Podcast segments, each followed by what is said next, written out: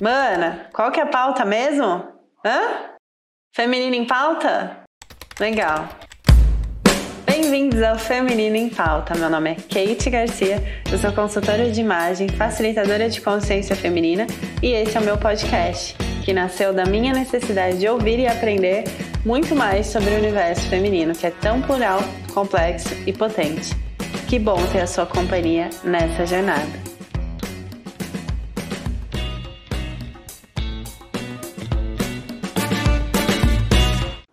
As mulheres não passam de beldades na cultura masculina para que essa cultura possa continuar sendo masculina. Quando as mulheres na cultura demonstram personalidade, elas não são desejáveis em contraste com a imagem desejável da ingênua sem malícia.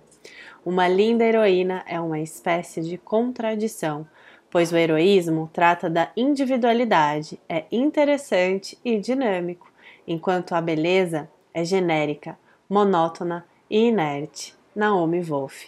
Esse é o nosso primeiro episódio e começamos com um trecho de Um Mito da Beleza, um livro de Naomi Wolf que é muito potente como a nossa convidada. Mas antes de contar quem ela é, gostaria de dizer que se você nunca viu o feminino nessa perspectiva, talvez tenha se chocado ao ouvir a nossa introdução. Mas se você refletir com a gente, e esse episódio será ótimo para isso, é um excelente começo. Então, bora? Eba!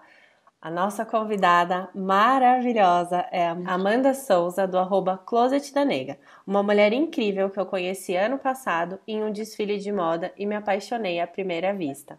Uma potência, impossível de não ser notada. Sim, ela é uma mulher nada discreta, explosiva, daquelas que chega para tudo. Mas vamos deixar ela falar, gente? Mana, conta aí, quem é a Amanda Souza? É, essa é a pior pergunta que tem para me fazer, porque eu sou tanta coisa numa coisa só.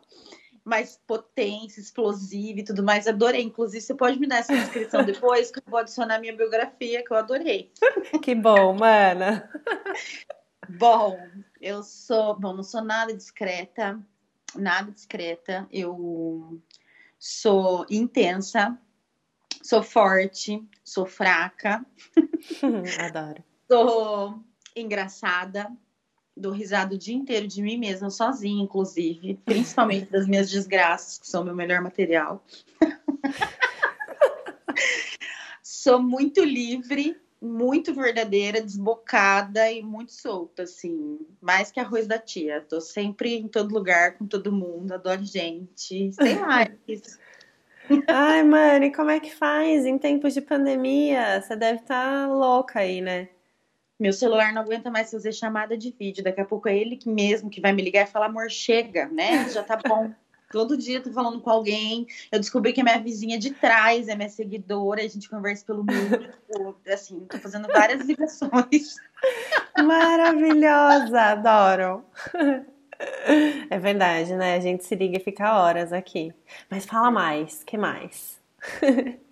Deixa eu ver. Bom, eu amo estar com mulheres sempre, desde sempre, desde muito pequena. E sempre quis trabalhar com elas desde sempre, então eu adoro interagir com mulher. Vejo mulher na rua, eu vou elogiar o brinco, no ponto de ônibus, no consultório, enfim. Eu sempre quero falar e sempre quero ouvir. Eu adoro quando eu, eu, consigo fazer com que a mulher fale comigo e me conte as coisas dela, sabe assim? Porque eu uhum. gosto de acumular experiências para que eu consiga ajudar outras mulheres também, não só com as minhas. Então eu sempre fico colhendo historinha por aí, sabe assim? Ah, mas o que, que você fez com isso? Ah, mas o que, que você faz com isso? Como você está se sentindo? Tipo, eu gosto muito de ouvir e tenho, graças a Deus, cresci tendo empatia. Empatia muito aflorada, me ajuda muito, também me prejudica, né? Porque daí a gente fica. Vira Madre Teresa de Calcutá, mas enfim. É, eu gosto muito de mulheres, falar com mulheres, estar com mulheres, dividir, libertar e ajudar e empoderar mulheres, assim. Fazia, faço isso o tempo todo, online e offline, sempre que eu posso. Só sua presença faz isso, mana, que delícia! Ah, amiga. eu comecei esse podcast citando o trecho lá do Mito da Beleza, né, da Naomi Wolf, que fala sobre a personalidade, né? Que quando mulheres demonstram a sua personalidade, elas não são desejáveis. Então, queria que você falasse como é ser você. Você sentiu na pele o incômodo por você ser como você é? Eu sinto todo dia. todo dia. Fale-me mais sobre isso, mano. Ah, gente, é, é, difícil. Na verdade, as pessoas normalmente elas já me olham torto assim que elas me veem, né? Esse, o estranho é, lhe estranha as pessoas elas não estão acostumadas com diferente, né? Não é estranho, é com diferente. Eu amo ser diferente e eu não mudo isso por nada nem por ninguém. E o preço que eu pago é altíssimo. Porque assim, eu tenho muita dificuldade de me relacionar. As mulheres que se permitem se relacionar comigo em amizade, coleguismo, trabalho e tudo mais, eu tenho que me desdobrar muito para que ela entenda que eu sou, tipo, alguém legal, sabe assim, que vale a pena ter perto, é sempre assim. Relacionamento, então, nem se fala. Porque a liberdade, tudo isso que você falou, ela encanta e depois ela espanta, né? Porque os homens, principalmente, eles adoram uma mulher dessa. Adoram. Uhum. É tipo aquele doce da vitrine, sabe? Aquele negócio que tá lá em cima, assim, ó. Que um tiramisu caríssimo, que eles uhum. querem, querem, querem, querem, querem. Aí eles têm. Uhum. Aí vem azedo, que eles não gostam, né? Dá dor de barriga, entendeu? Entendi. Encanto e depois espanta. Ninguém consegue segurar a barra. Tipo, eles sempre acham aquilo tudo incrível, eles te admiram demais pelo que você é. Uhum. E aí, de repente, aquilo incomoda a ponto de você ter que ser outra pessoa para con conseguir manter o relacionamento. Por isso que eu não tenho nenhum, inclusive agora. Ai, que maravilhosa você! Não dá, né, gente? Eu tô ligada, mano. Estamos todas ligadas. Tenho certeza que o que você falou faz muito sentido aí para muitas mulheres que vão nos ouvir. Obrigada por isso. Ah, Amanda, você vem de uma carreira no corporativo, né? Você Sim. trabalhou em banco. Como foi essa experiência? Você sentiu discriminação no ambiente de trabalho? Ah, por vários motivos, né? Tem o clássico que é por ser mulher, e uhum. aí você não é capaz. Ou você surpreende por ser tão inteligente quanto qualquer outra pessoa. Uhum. E nem é um caso raro de QI elevado, não. É só porque você sabe realmente fazer seu trabalho. E é tipo, uau, nossa, uhum. você.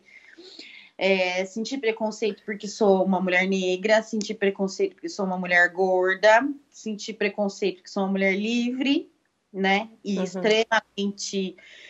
Eu nem sei se eu posso usar como simpática a palavra. Tipo, eu não sei. Tipo, eu amo ter relacionamento com as pessoas, tipo, me conectar com pessoas. E isso daí não é bem visto, né? Parece que a gente sempre tá dando em cima de alguém.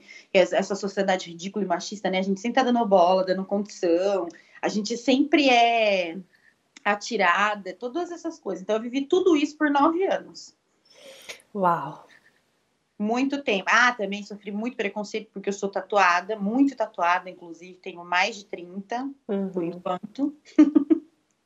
então, assim, minha capacidade ela sempre foi posta em, posta em xeque por todos esses motivos. Então, assim, era muito cansativo porque eu tinha que ser muito foda, sabe? Tipo, 150 vezes foda. Todo Uau. dia. É. Hum. Tem alguma Foi. história, mano, que você poderia compartilhar com a gente? Hum, todo dia é cliente que, enquanto você está atendendo, ele começa a perguntar como é que o banco te deixou trabalhar tatuada assim, se Nossa. você era casada com alguém. Nossa, se você já tinha namorado alguém, se era por isso que você estava lá.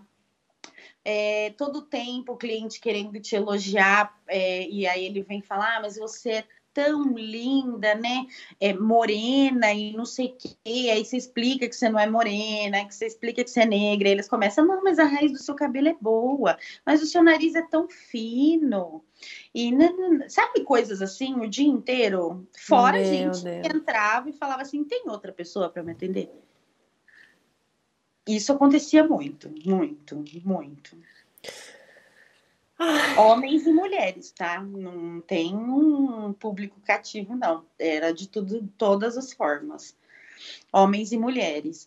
Eu sou uma mulher que tenho muitas curvas, sempre me adequei ao dress code do banco, por exemplo. Tipo, então eu não usava decote, as minhas saias eram abaixo do joelho, tava tudo dentro do rigor, né? Porque graças a Deus disso eu entendo. Mas mesmo assim, eu sempre fui hipersexualizada por conta do meu corpo, que é um corpo gordo, mas é um corpo extremamente curvo, então e era um problema para mim. Porque assim, para ter a atenção de um cliente homem, por exemplo, era um inferno. Um inferno. Batom, eu não podia usar. Porque eu tenho a boca muito grande. Eu sempre gostava de passar batom, só que eu evitava, porque assim, eu nunca conseguia é, criar uma conexão profissional com aquela pessoa, porque a pessoa sempre estava tentando alguma coisa, ou me desrespeitando por algum outro motivo, ou simplesmente não prestando atenção no que eu estava falando, sabe? Só em realmente pensando de outro jeito. Era muito cansativo, muito. Que frustrante, né, amiga? É. Muito, muito cansativo. Não, e é muito legal você trazer todas essas questões, assim, pra gente realmente refletir, né, sobre todas elas. Essa questão de você ter que provar o tempo todo que você é profissional, né, para você não ser é, vista como uma mulher, é, enfim, que só tem uma beleza ali e, e, se esquece todo o restante, porque realmente, gente, pena que vocês não estão vendo ela, mas vocês vão segui-la. E a bicha é maravilhosa, que eu amo demais.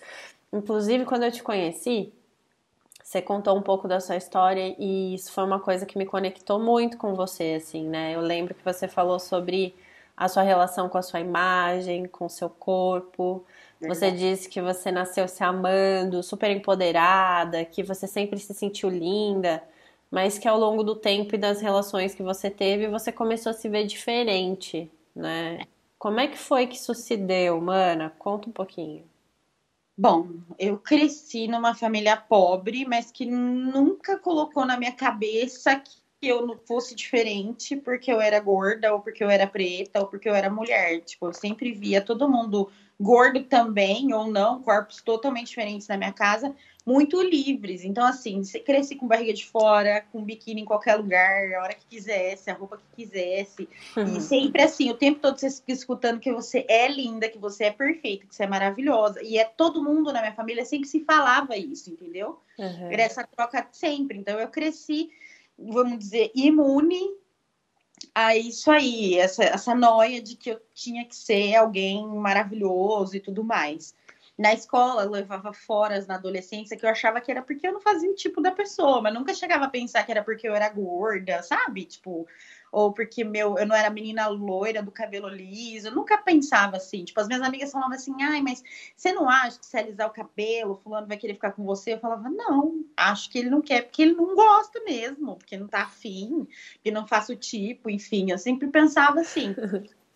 E aí tive meu primeiro relacionamento, foi muito cedo, e me casei, fiquei 13 anos casada, e é aquela história do encanta e depois espanta, começa aí. É. Porque era tudo lindo, tudo incrível, tudo maravilhoso, né? A mulher na minha vida perfeita, zero defeitos. Mas aí os anos vão passando, nada mudou, amiga, no meu corpo, na minha personalidade. A personalidade ela só aflorou um pouco mais, mas assim, não dá para dizer que eu virei outra pessoa, impossível. Já tirei essa prova com várias pessoas. não, mas aquilo ali começou a vir, virou a religião dele me transformar em outra pessoa, tipo uma mulher apagada, uma mulher magra, uma mulher de cabelos lisos, uma mulher que não ria alto. E você conhece a minha gargalhada, ela é. Ai, amiga, que triste. Só que tudo isso vem escondido, né? Enquanto você tá uhum. num relacionamento, é. você ama e tudo mais. Naquela época nem usava esse termo abusivo. Hoje em dia, tipo, consigo falar com 99% de certeza. Eu vivi um relacionamento abusivo depois de um tempo. Porque daí meu peso era um problema e sempre foi linear, tipo, não é que eu fiquei muito, não tive um boom de engordar, nem nada do tipo, não. De repente, ser gorda era um problema mas vinha com toque sutil, sabe? Com um beijinho na nuca, com conversas do tipo, com exemplos, sabe? Olha, fulana, não, eu só tô pensando na sua saúde, que sempre foi ok, tá? Uhum. E aí você se rende, né? Aí é naqueles médicos, a tomar aqueles remédios, a começa a se olhar no espelho de uma forma que você nunca se viu. Tipo, eu, mas eu vou pra praia, parecia que eu era a Eva que tinha comido a maçã, sabe? Que daí eu me vi pelada. Uhum. Porque antes eu me via pelada e não tinha nada de errado comigo. E de repente, depois de toda aquela semente, eu me via pelada e falava, mas tá tudo errado comigo. E aí comecei a ir em nutricionistas, endócrinos, é, morrer em academia e tomar remédio para emagrecer, porque até eu entender que eu nasci uma mulher gorda, eu fui uma criança gorda, eu nunca fui uma pessoa magra. Uhum. Tive um período na minha puberdade de dois anos só, quando eu menstruei, que eu fiquei extremamente magra, sem fazer absolutamente nada, que acho que era um processo do meu corpo e que depois tudo voltou ao seu curso normal. Mas eu buscava aquilo incessantemente porque eu achava que ele estava certo realmente. Uhum. E não é porque eu não me amava, tipo, porque a gente entra nessa paranoia, né? Claro. De se perder. E aí tinha o lance de que eu não podia mais socializar o tanto que eu socializava com as pessoas, de que ter amigos homens era um problema, de que rir daquele jeito em público não era legal, enfim. Eu levei 11 anos, que foi o tempo que eu comecei meu, meu casamento, eu fiquei casada há 13 anos. Os dois últimos anos foi que eu enxerguei exatamente o que estava acontecendo comigo. O peso, graças a Deus, foi um período muito curto, porque eu tive uma parada cardiorrespiratória. Uau! Por causa de remédio. E aí saí de ambulância, enfim, chegou no hospital. A primeira coisa que eu falei para ele, eu falei, você me conheceu assim, eu sou assim.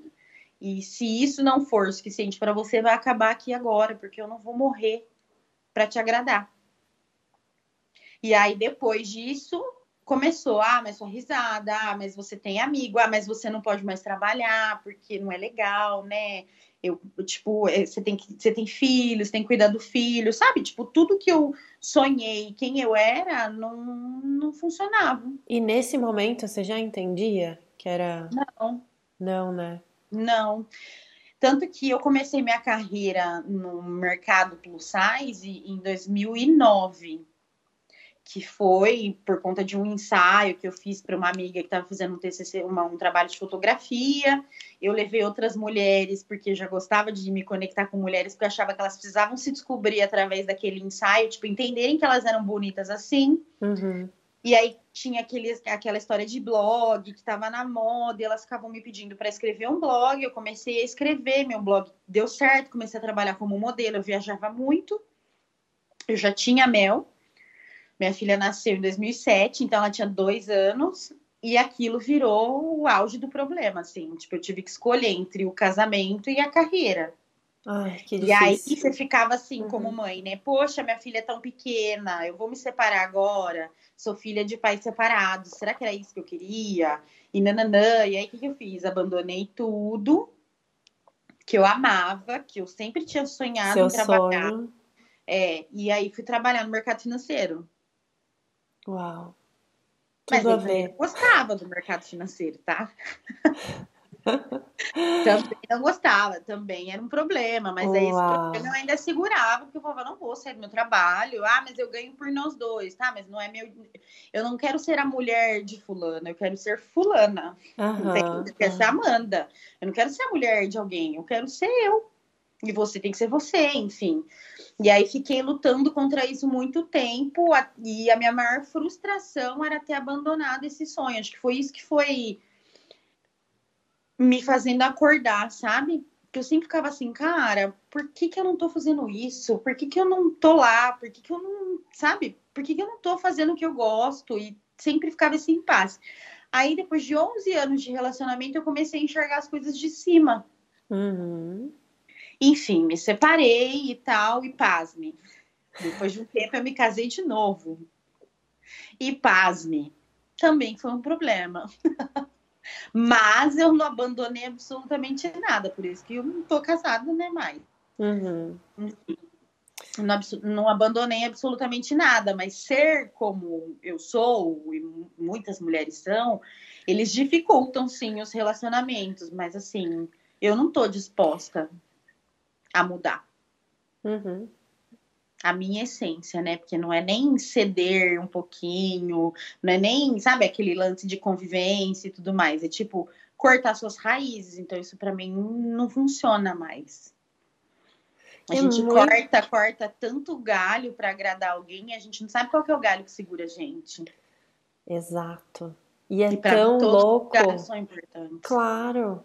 E é tão louco porque eu não sei da onde esses caras tiram que depois que eles estão com você, que eles te conheceram como você é, eles têm o direito de, de, de querer, de, de pensar em te transformar. É uma coisa muito louca isso, né? Que ela é fantástica, é o que você começou falando no começo do podcast. Ela é fantástica e aí eu fico com ela e aí eu quero começar a tirar os adornos. Mas você eu sabe quero... que eu acho? Que nem eles sabem que eles querem isso. Não, eu acho que é completamente eles inconsciente, se né? encantam, né? Mas é, uhum. o machismo ele é tão enraizado uhum. que depois de um tempo, aquilo que ele ama começa a virar o maior pesadelo dele, sabe? Que como assim ele não controla? Como assim ela não, não, não tá no formato desenhado da mulher da família brasileira ou mundial, sei lá?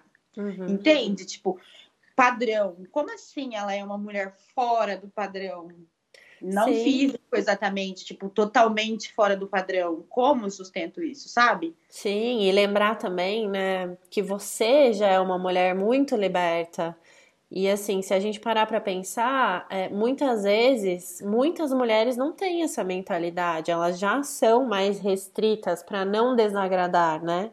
Então, é, eu acho que tanto a mulher como o homem, nós somos vítimas desse sistema patriarcal, assim, que coloca a mulher num lugar específico e o cara é o dono, enfim, todo esse sistema machista aí que você contou que viveu, né? Mesmo você sendo super livre, Aconteceu com você e passou por muito tempo despercebido, porque eu acho que passa mesmo, né, mano? Eu também já vivi isso. A gente acha que é amor, às vezes, a gente acha que é cuidado, não. Ele tá preocupado comigo, ele não quer que é eu muito, seja assediada. É, é, o lobo realmente em pele de ovelha. Tipo, eu nem sei se isso é planejado, mas são sementes tão pequenininhas, assim, uhum. é de um jeito tão articulado, tão sutil, que você nunca per... você demora pra perceber, sabe? Uhum. É, você ah, percebeu quando você já tava sufocada, é o que você falou. Você tava lá e aí você começou a questionar: por que, que eu não posso ser a Amanda? E aí você foi vendo aos pouquinhos que ah, tudo isso estava por trás de alguém, né? É triste, só que isso acontece até hoje. Semana passada eu recebi o desabafo de uma amiga mesmo, que acabou de terminar um relacionamento por mensagem. Pasme, ele terminou por mensagem. Uau. E ela é muito parecida comigo, assim, sabe? Muito livre, muito decidida, muito, muito, muito. Daí ela falou assim: Ah, amiga, mas a minha irmã mais velha, tá? A irmã dela, ela é uma mulher de 30, a irmã mais velha tem 38 me falou uma coisa que é verdade. A gente nunca, a gente, eu e ela, a gente nunca vai ter um relacionamento se a gente for assim do jeito que a gente é. A gente precisa mudar. A gente precisa se adequar, porque senão nenhum homem. Daí eu falei, para agora, e então eu não quero nenhum homem. Ah, a gente fica sozinha. Não quero, porque eu não vou mais cortar, podar qualquer folhinha minha de, da construção da minha personalidade, de quem eu sou porque eu não me encaixo no que um homem espera. Tipo, não faz sentido. E ó, você vê, ela tá tão perdida, tão uhum. desiludida em tudo que já falaram para ela, e a própria família, em 2020, uma mulher de 38 anos, aconselhando a irmã de que ela não pode ser assim, desse jeito, que mulheres assim, elas não têm família, relacionamentos e sucesso, sabe? É porque você Olha... é obrigada a ter um relacionamento, né, amiga? Você tem Acho que, que ter. O carimbo de mulher bem sucedida, é... teve um car... o sonho, o American Dream, né? A família, a casa própria, o vestido de margarida e o bolo quente na mão. Dói, né? Pô, é muito cansativo. É, ser mulher é cansativo. É cansativo, é exaustivo. É muito cansativo, é exaustivo. Ai, gente, que eu quero falar mais, que eu quero, quero falar, não, quero ouvir, ouvir, ouvir, aprender. Bom, a próxima pergunta, eu tô tão curiosa para ouvir, mana. Ai, eu queria que, que você tem algum conselho que você daria para Amanda de 10 anos atrás, se você pudesse? Tem. Pode listar. Não corte nenhuma folhinha da árvore que você é. Nenhuma, nenhuma, nenhuma. Não se cale. Não se cale. Não mude por ninguém. Eu tô dizendo, gente, o não mude é não mude quem você é, tá? A sua essência. Não tô ah. falando de regras básicas de uma convivência boa. Sim. Tô falando não mude quem você é. E não é, é assim, o que eu vou falar para ela é do que eu queria ter feito mesmo. Não seja a mulher de alguém, seja a mulher de outra mulher ou a mulher de outro homem. Seja só você. Você tem que ser feliz para você, para depois você ser feliz com alguém. A pessoa não tem que te completar, tem que vir inteira e você também. Isso daí vai te manter, vai manter sua essência a salvo e você consegue ser quem você é e ser feliz por isso. Então, se eu pudesse, eu diria isso para mim. Ai, que eu tô até arrepiada aqui. Uau! Serviu para todas nós, né? Amanda, você também é mãe, né? Você já falou um pouquinho da Mel. Como é que foi se reconhecer depois que o bebê nasceu? Então, foi muito difícil. Foi a segunda vez que eu tive um, um choque com o meu espelho, né? Porque mesmo sendo uma mulher gorda, o meu corpo gordo de mãe era diferente do meu corpo gordo sem nunca ter tido um filho. Então tinha marcas que eu não esperava ter. Eu fui mãe aos 20 anos, né? Então tinha Uau. uma cabeça. Não tinha uma cabeça de 20 anos porque eu tive que amadurecer muito cedo. Mas assim, eu tinha muitas estrias, eu tinha muitas manchas, eu tinha flacidez, eu tinha um corpo de alguém que tinha tido um filho, uma mulher gorda que tinha tido um filho. E, em contrapartida, você é bombardeado a todo tempo na mídia, na revista, nas conversas que você tem com a sua, sua família, com suas amigas. Você viu fulana? Nem parece ter filho. E não, não, olha esse corpo, olha essa barriguinha. Né? Aí você começa a olhar no espelho e fala, meu Deus, quem eu sou agora? que corpo é esse? E eu fiquei num choque muito grande, assim, uhum. porque não era ninguém me cobrando, aí era só eu, porque eu não me enxergava mais naquele corpo novo. Eu falava assim, não, esse não é o meu corpo. Uhum. E eu tava mais magra do que antes, mas eu não me reconhecia ali. E aí eu fiquei seis meses em ostracismo total, assim, foi muito sério. Não conseguia sair de casa, além de ir no pediatra, eu não fazia absolutamente nada. Eu não ia em nenhuma comemoração, eu não ia ao mercado, eu não fazia absolutamente nada. Eu tinha muita vergonha do meu corpo, achava ele todo errado.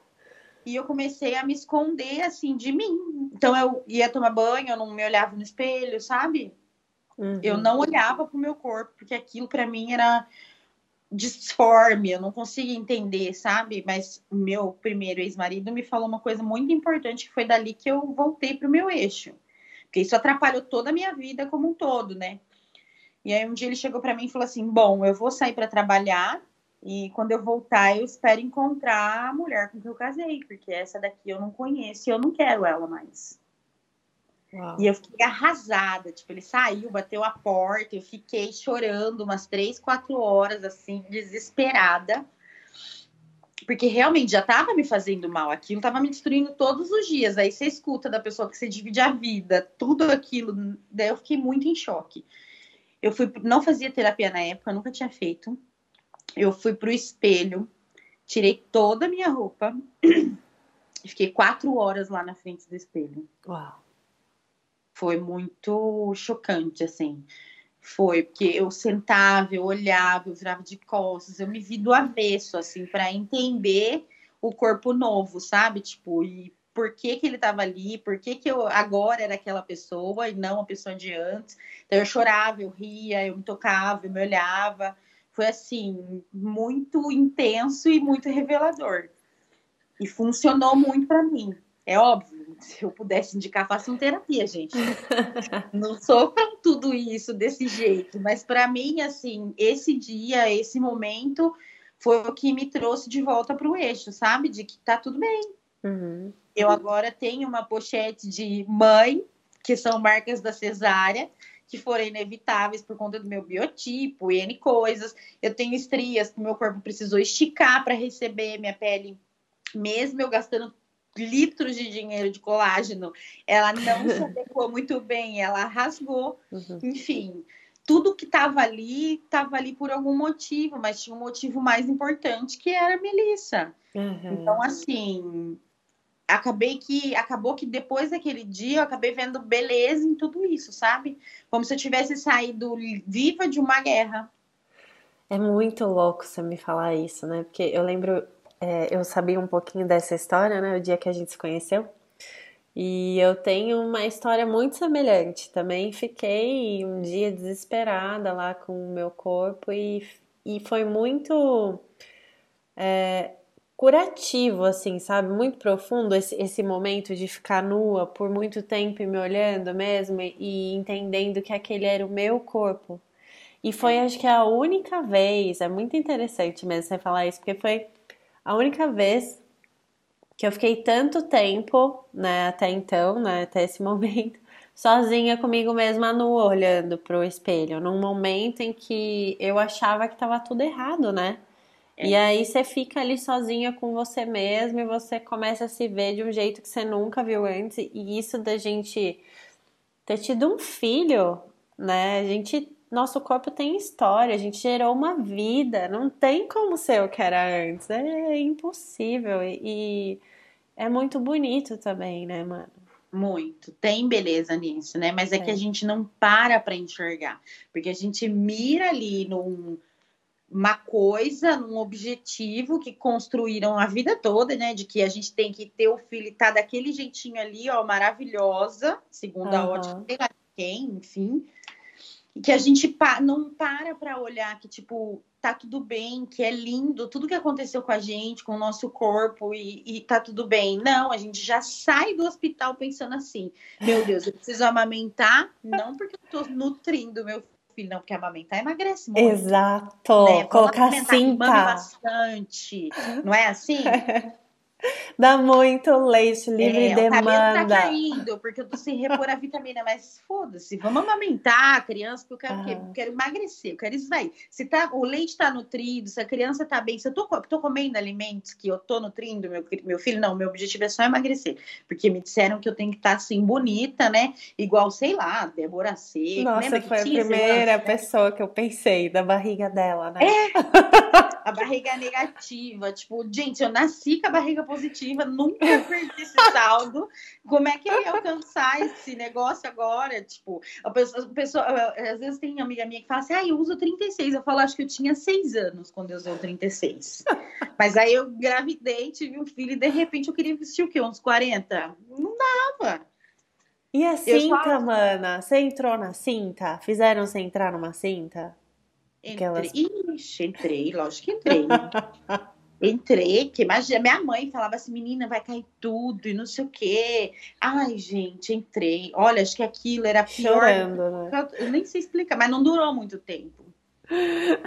Não, mas... não, e depois eu virei modelo, e na época modelo não podia ter. Era modelo plus size, mas não podia ter barriga. Então, qual que era o item obrigatório para ser modelo? Cinta, de todos os modelos. Ah, ainda bem que a gente ri hoje disso.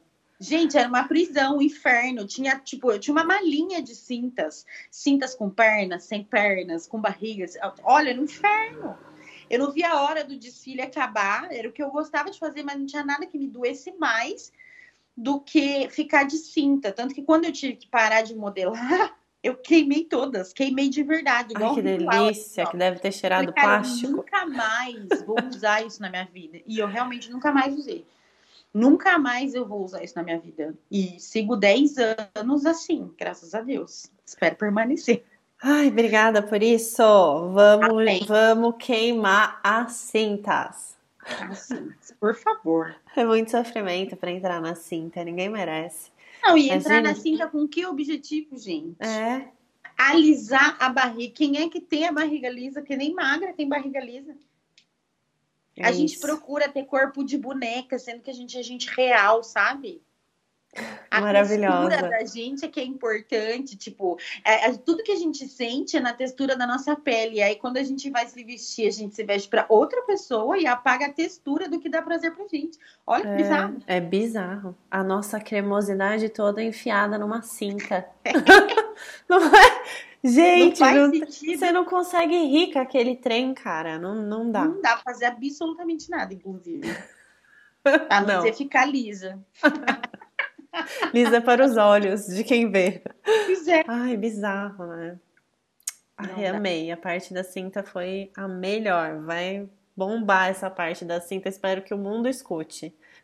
Eu também, viu? Porque eu falo, falo, falo, falo. Tem gente que ri e fala, ai, como você é louca. Eu falo, não, amor, louca é você que não respira pra ficar três horas num casamento achando que todo mundo tá preocupado se sua barriga tá lisa ou não. Isso é loucura. Isso é muita loucura. E assim, eu lembro, você contando da cinta, o dia que a Clara nasceu e eu comecei a voltar da anestesia, a primeira coisa que a minha mãe falou foi: vamos colocar a cinta, vamos lá no banheiro. E me ajudou. A hora que tava na coxa, eu falei: para, pelo amor de Deus, para que eu não vou pôr isso. Não, você tem que pôr. Mas ela, tadinha, mãe, se você estiver me ouvindo, um beijo. Você é maravilhosa. Minha Mas você me fez entrar na cinta. Não, e não é um desespero, tipo, não pode passar tantas horas do parto, você já precisa entrar na cinta, sabe Uhum, assim? uhum. É como se você estivesse cometendo um crime se fosse ficar sem cinta. Não dá. Não, minha mãe chegava na minha casa e me via sem cinta, ela falava, Amanda, pelo amor de Deus, você vai se acabar. Ah. Não, teve um dia que eu tive que olhar pra minha mãe e falei, mãe, vem cá no espelho. Funcionou a cinta? Daí ela assim, nossa, eu não acredito que você tá falando isso pra mim. Eu falei, não, não tô te ridicularizando, não. Entenda, o corpo vai voltar. Você pode esmagar ele ali por 40 dias, seis meses. O corpo vai voltar, ele é vivo, gente. Ele se move. Uhum. Não tem como, não. Não Mas, tem como enfim. não. Graças a Deus acabou essa fase, pelo amor de Deus. E aí a gente vê a Kim Kardashian usando corselet apertadinho. E aí um monte de gente vai lá e compra a cinta, compra os trem que amarra a barriga. Gente, passou essa, essa fase. E é engraçado, né? A maioria das mulheres olhou a foto e falou: Nossa, uau! Eu tive até um amigo gay que me mandou e falou: Olha que sensacional. Sabe qual foi a sensação que eu tive? Eu fiz assim, ó, É, eu também, Ai. quando eu vi. dor, tipo, que falta de ar, que sei lá, meu Deus, que inferno. Tipo, nunca na vida. Não quero, não quero. É. Me remete dor, imediatamente, assim, dor. Não consigo passar por isso. Não dá mais. Não, é um preço muito alto. A gente não quer que ninguém passe, né? Não, não queria nem que ela passasse, sinceramente. Não, eu queria Tá. também que ela acha despertasse. errado a ponto de fazer isso e talvez invadir a cabeça de um monte de mulheres, sabe? Tipo, eu queria que ela entendesse, mas Eu também, sabia? Às vezes eu fico pensando, mandando vibrações pra ela louca aqui, né? Desperta, amor, porque se você desperta, você desperta muita uma gente. legião, exatamente. É. Eu penso a mesma coisa. Bom, já que a gente falou de Kim Kardashian. Mana, você é feminista? Quando que você descobriu? O que, que, que você acha? O que você tem a dizer sobre isso? Puta, eu acho que eu nasci assim, viu? eu acho que eu sou. Na verdade, eu acho. Na verdade, eu acho que todo mundo é, né? Toda mulher é um pouco. As que não são, não se descobriram ainda. Porque se elas estão trabalhando, buscando o lugar dela, exercendo as mesmas coisas, trocando seu chuveiro, vivendo a sua vida, cuidando do seu corpo, sabe assim? Sendo donas de si, não tem como não. Como, como que você vai falar que você não é feminista? Uhum. Eu sou muito. Glória. Amor. Bom, já que você falou que você é, você tem algum livro, assim, alguma série, algum podcast, alguma mulher, algum vídeo, algum perfil que te inspirou na sua jornada, assim, que você compartilharia com a gente? Puta, perfil são milhares, né? Minha memória é maravilhosa. Você inspira muito. Obrigada, Lívia. Mas tem uma série de uma mulher negra que eu amo. Eu já assisti essa série duas vezes. Você também já assistiu e já indicou, né? Que é da Madame C.J. Walker. Ai, é que eu acho, assim, brilhante. Frida Kahlo, maravilhosa. maravilhosa. Inclusive, Hoje é aniversário dela. Eu uhum. acho que eu tenho uns 200 quadros da Frida espalhados pela minha casa. Ai, amo demais também. Beijo, Frida. É, é engraçado que as pessoas lembram da Frida só por, como uma pintora que sofreu por causa de um babaca, né? E, tipo, Sim. não, ela era extremamente à frente do tempo dela, ativista, e lutava por tantas coisas que a gente até hoje, inclusive, está tentando, mas o uhum. filme dela, o livro dela e a Madame C.J. Walker, para mim, inclusive como mulher negra, é.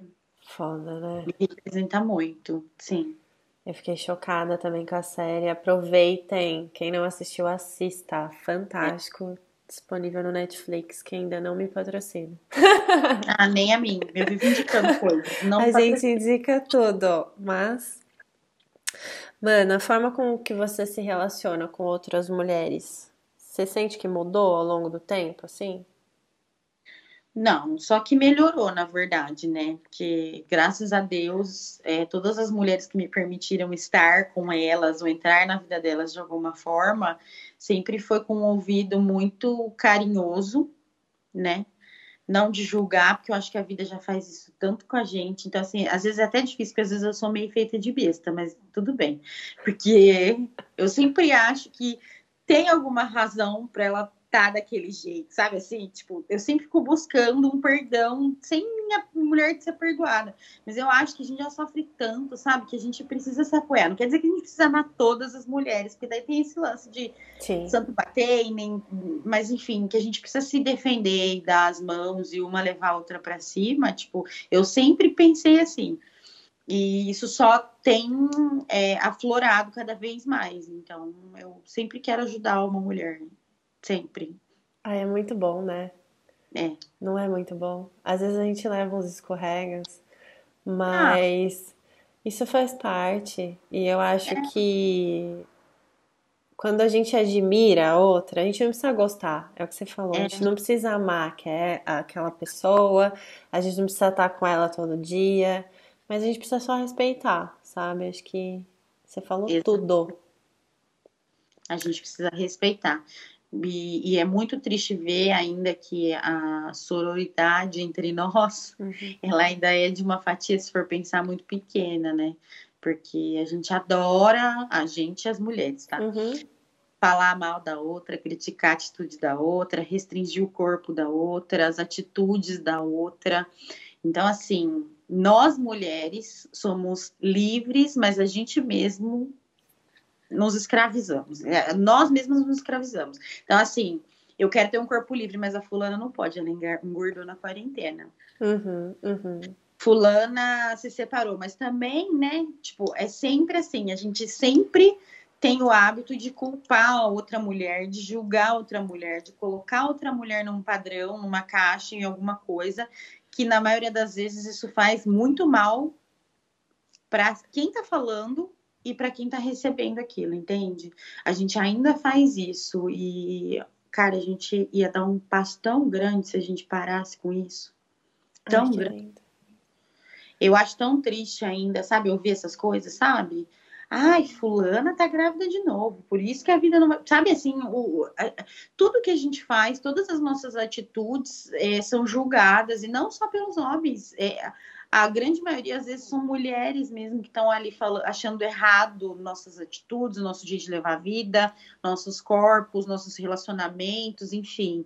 É, é uma das minhas vontades, assim, que no futuro muito próximo isso vire uma corrente de consciência básica. Uhum. Imagina se a gente se defendesse quando alguém falar igual isso que você falou, ah, ela engravidou de novo ela engravidou de novo, o corpo é dela, filha é dela, né? Você não sabe o que ela passa, né? É. Se a gente, acho que também tem muito esse movimento, assim, que a gente precisa fazer mais, sabe? Porque, eu não sei você, mas ouvindo tudo isso que você tá falando de maravilhoso, muitas coisas que eu aprendi, que eu expandi minha consciência, foi quando alguém pegou no meu pé, sabe? Falou, viu? Mas e aí? O corpo é dela, a roupa é dela, ela faz o que ela quer. Então eu acho que a gente precisa também ter essa sororidade, sabe, né, mano? De, de quando alguém falar de alguém, a gente se posicionar, sabe? Recentemente eu vivi um episódio desses. Tem uma moça que a gente não se dá bem, a gente não se gosta realmente. Uhum. Tanto que eu nem sei da vida dela, eu nem sabia como estava a vida dela, porque assim, não me dou bem, acabou. Uhum. E aí tava numa roda de amigos e, e começaram a falar mal dessa moça. Porque ela era mãe, sol, mãe solo. Uhum. E ela postava muita coisa do filho dela, né, pequeno, bebê, na internet. Uhum. Tipo, como se ela fosse, segundo eles, né? Se ela fosse a mãe do ano, mas que às sextas-feiras ela deixava o bebê com a mãe e ia se divertir. Daí eu Ai, falei, gente. mas, não, eu só parei e fiz assim, mas onde tá o erro? De todas, do, todo esse relato, onde tá o problema? Não, mas ela quer ser a mãe do ano e quer se divertir. Eu falei, a mãe do ano é quem se diverte. A mãe Uhum. do ano é quem transa, a mãe do ano goza, a mãe do ano tem amigos, a mãe do, do ano sai pra dançar. Nem por isso ela Yes. deixa de amar o filho dela, pelo amor de Deus. Inclusive, ela deixaria de ser a mãe do ano se ela não tivesse um momento para respirar. Que a gente ama o filho da gente, mas ter paciência 100% pro filho da gente já é outra coisa. A gente precisa respirar, a gente precisa viver, a gente precisa ter outras referências, a gente precisa ver gente, a gente precisa namorar, beijar na boca, abraçar, rir, sabe? Precisa esquecer que é mãe por algumas horas.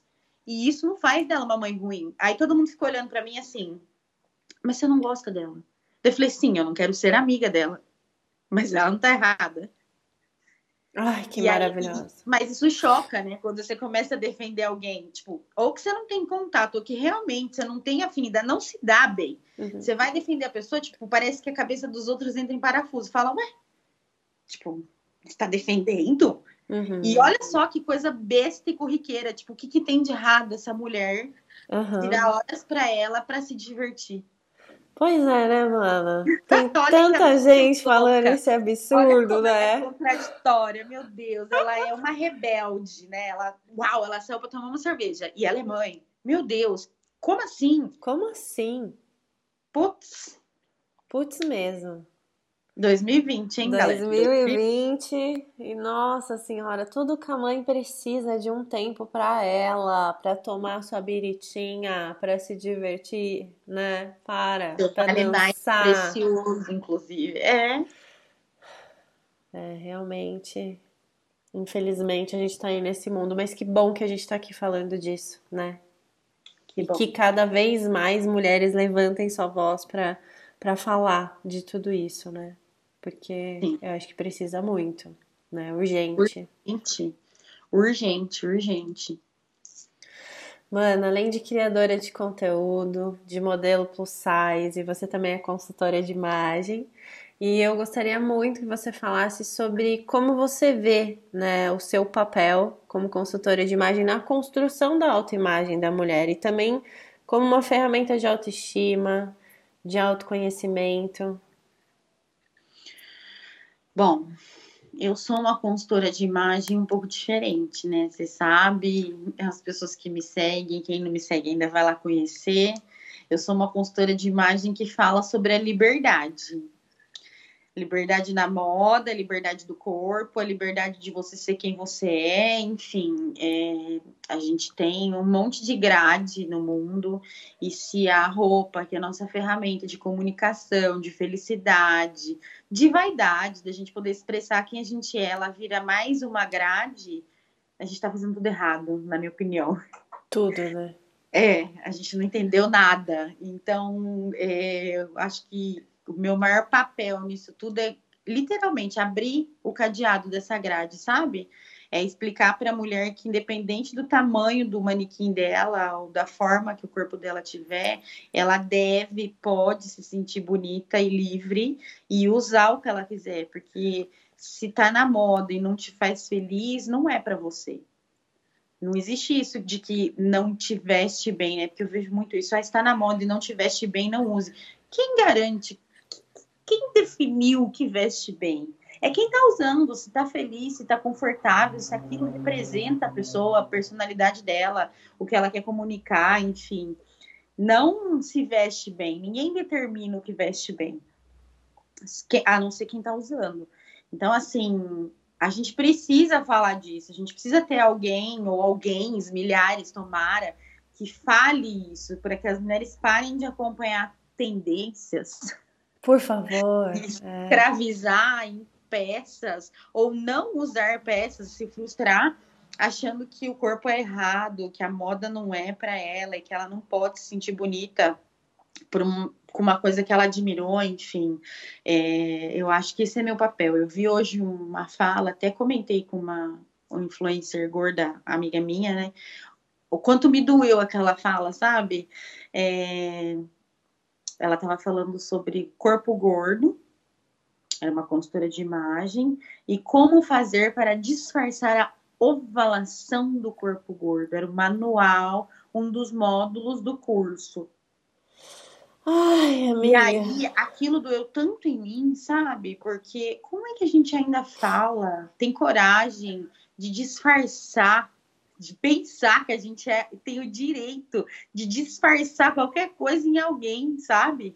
Uhum. Como a gente tem o direito de dizer para a pessoa que o ovalado do corpo dela é errado? Porque Sim. o meu olho tá pronto para julgar e meu olho não quer ver aquilo. Sabe? Olha que triste.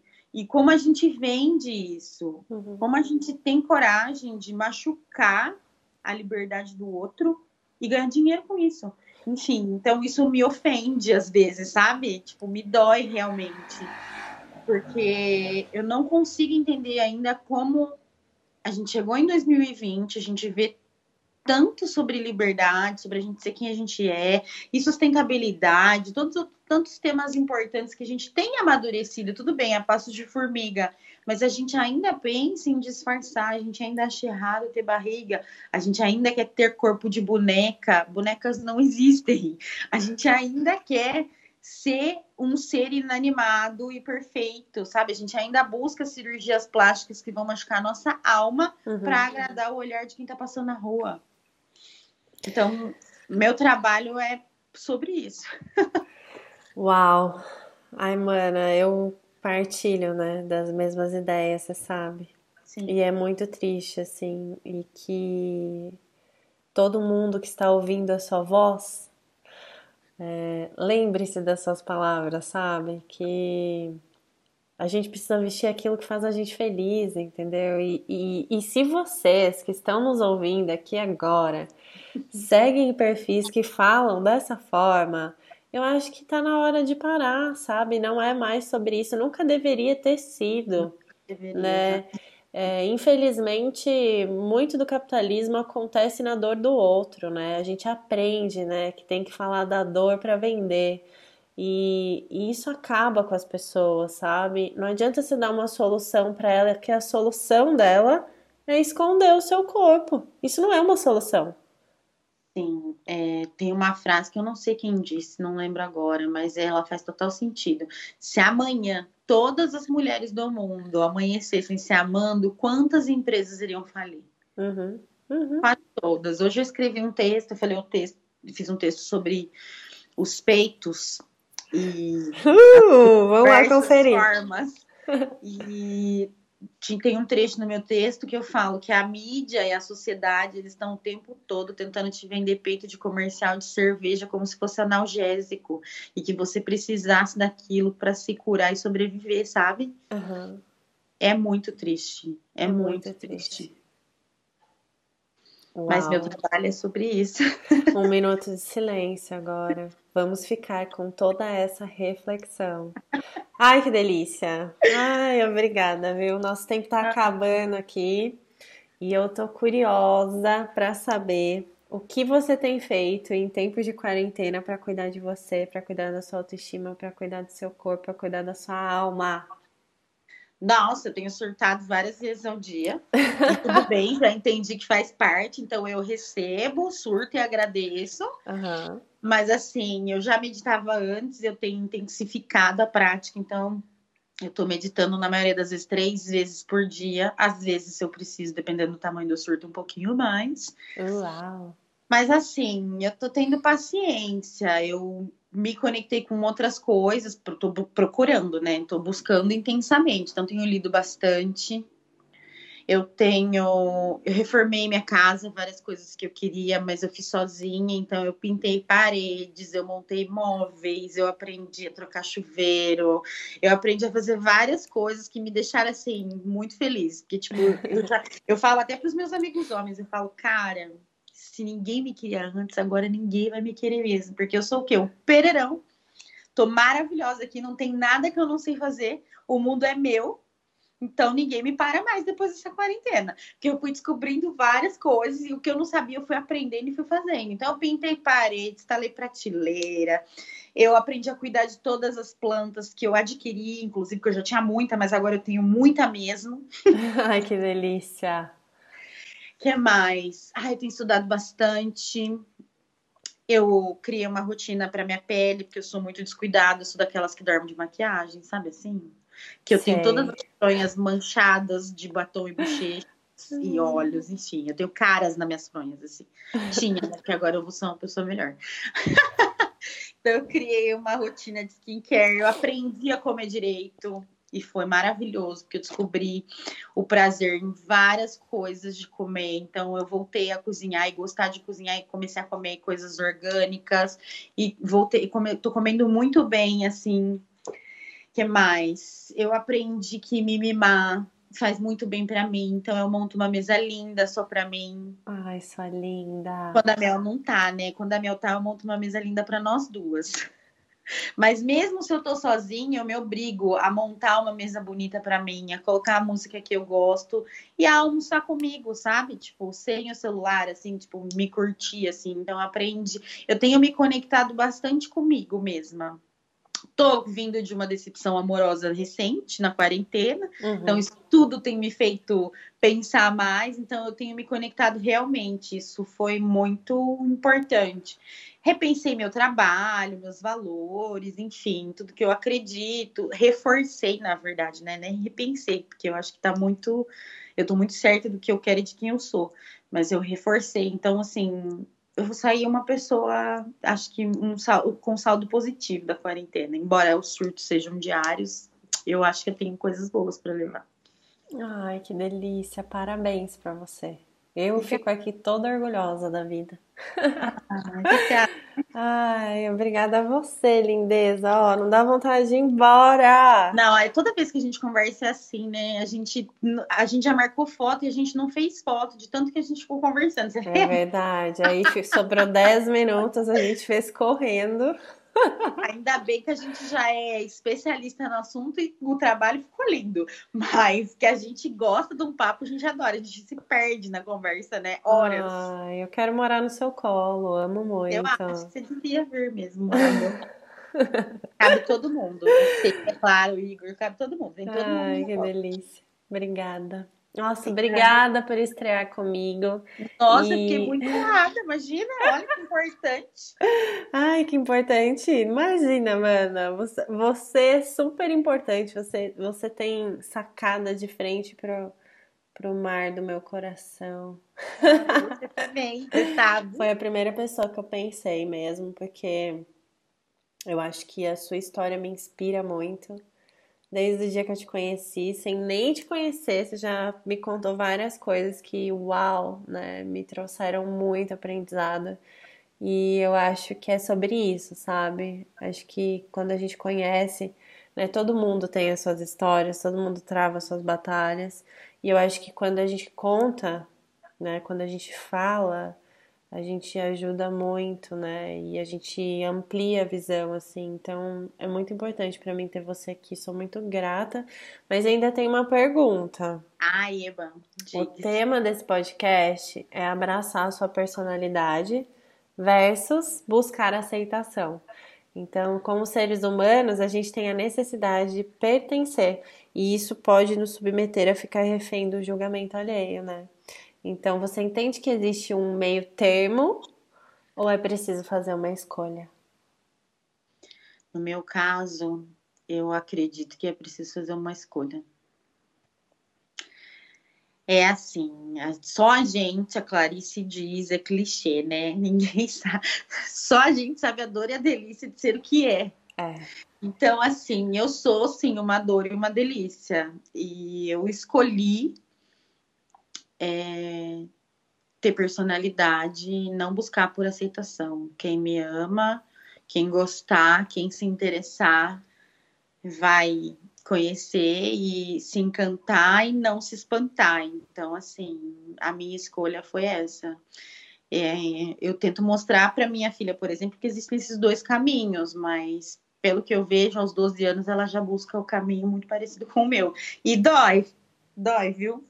Mas também é muito reconfortante, é muito, é, é muito tranquilo deitar a cabeça no travesseiro e ter certeza de que eu sou 100% eu mesma. Nos stories, na internet, na rua, aqui no meu quarto. Então, assim, eu choro onde eu quiser, eu falo palavrão do jeito que eu quiser, eu falo as besteiras que eu quiser, eu me visto do jeito. Então, assim, é uma dor e é uma delícia, porque nem todo mundo está preparado para receber esse furacão ou segurar essa barra que é gostar de mim.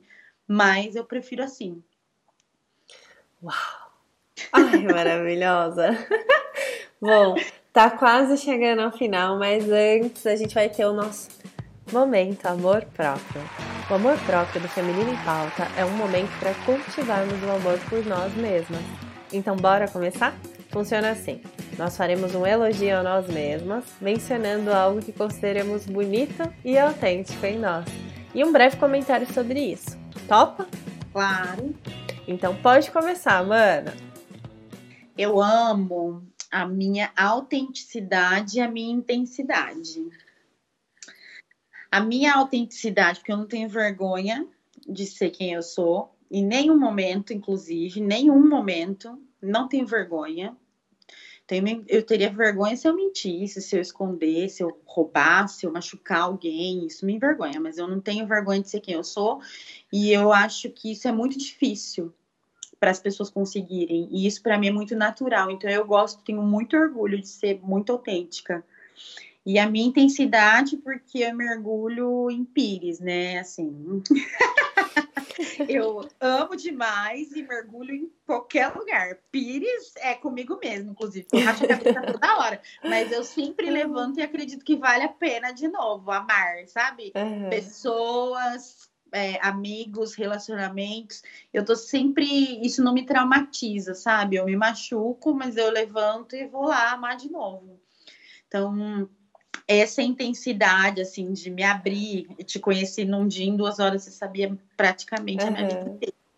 De me abrir, me machuca algumas vezes, mas me traz tanta coisa boa, sabe? Poder abrir meu coração para as pessoas, você é uma das coisas boas que vieram do meu jeito de abrir meu coração. Então, assim, a minha intensidade, a minha autenticidade, acho que são as coisas que eu mais amo. Uhul! Ai, chegou minha vez que agora eu tô nervosa. Manda, gata. Bom, eu vou fazer o meu momento amor próprio para minha coragem. Porque eu sou uma mulher, gente, que eu tenho uma sabotadora malvada dentro de mim, sabe? Que tenta me travar, sabe? Então, embora minha sabotadora o tempo todo fique falando que eu não deveria fazer, que eu tenho que. Será, né? De, desiste desse sonho, ele é muito grande, ele é muito ousado para você. É, eu, eu vou lá com a minha coragem e faço as coisas acontecerem. Talvez não na velocidade dos meus sonhos, né? Porque também minha sabotadora me diz que, né, não é exatamente assim mas eu acho que a minha coragem me movimenta, assim, devagarzinho, passo a passo. Então, quero dar meu momento amor próprio vai para minha coragem, que eu continue sendo corajosa. Inclusive, tá aqui gravando esse podcast aqui, que é um sonho meu há tanto tempo, né? Eu decidi fazer aqui no meio da quarentena com o que eu tenho na mão. Então. A coragem me movimenta também. É, a coragem me movimenta. muito por você ser corajosa. Porque cada vez que eu tô lá deitada no sofá procrastinando e acabada, vem você com um projeto novo, eu falo, cara, também posso, vamos lá. Ela tá lá, vamos junto. Tamo junto. É. é. Então é isso. Ai, que delícia, mano. Obrigada, viu? Para fechar, eu quero que você conte onde a gente te encontra. No Instagram, arroba Closet da Nega, com dois Gs, de GG. tá lá com milhares de stories aleatórios sobre tudo e quase nada. Maravilhosa. posts gente. carregados de amor e liberdade. Então é uma aventura mesmo no Instagram. Cada dia é uma emoção diferente. Adoro. Maravilhosa, me inspira também todo dia. Muito obrigada pela sua presença. E você, lindeusa, que está ouvindo esse podcast, gostou? Esse foi o nosso primeiro episódio. Nos vemos em breve, afinal, o feminino está em pauta e a nossa história não acaba aqui. A gente tem muito para ouvir e aprender. Você também pode nos acompanhar pelo Instagram, arroba Feminino em Pauta. Comenta lá o que você achou do nosso primeiro episódio e como ele te inspirou. Beijos e você que está ouvindo a gente. Até o próximo Feminino em Pauta. E beijo, Amanda. Obrigada. Beijo, obrigada, obrigada. Amei. Nos vemos em breve.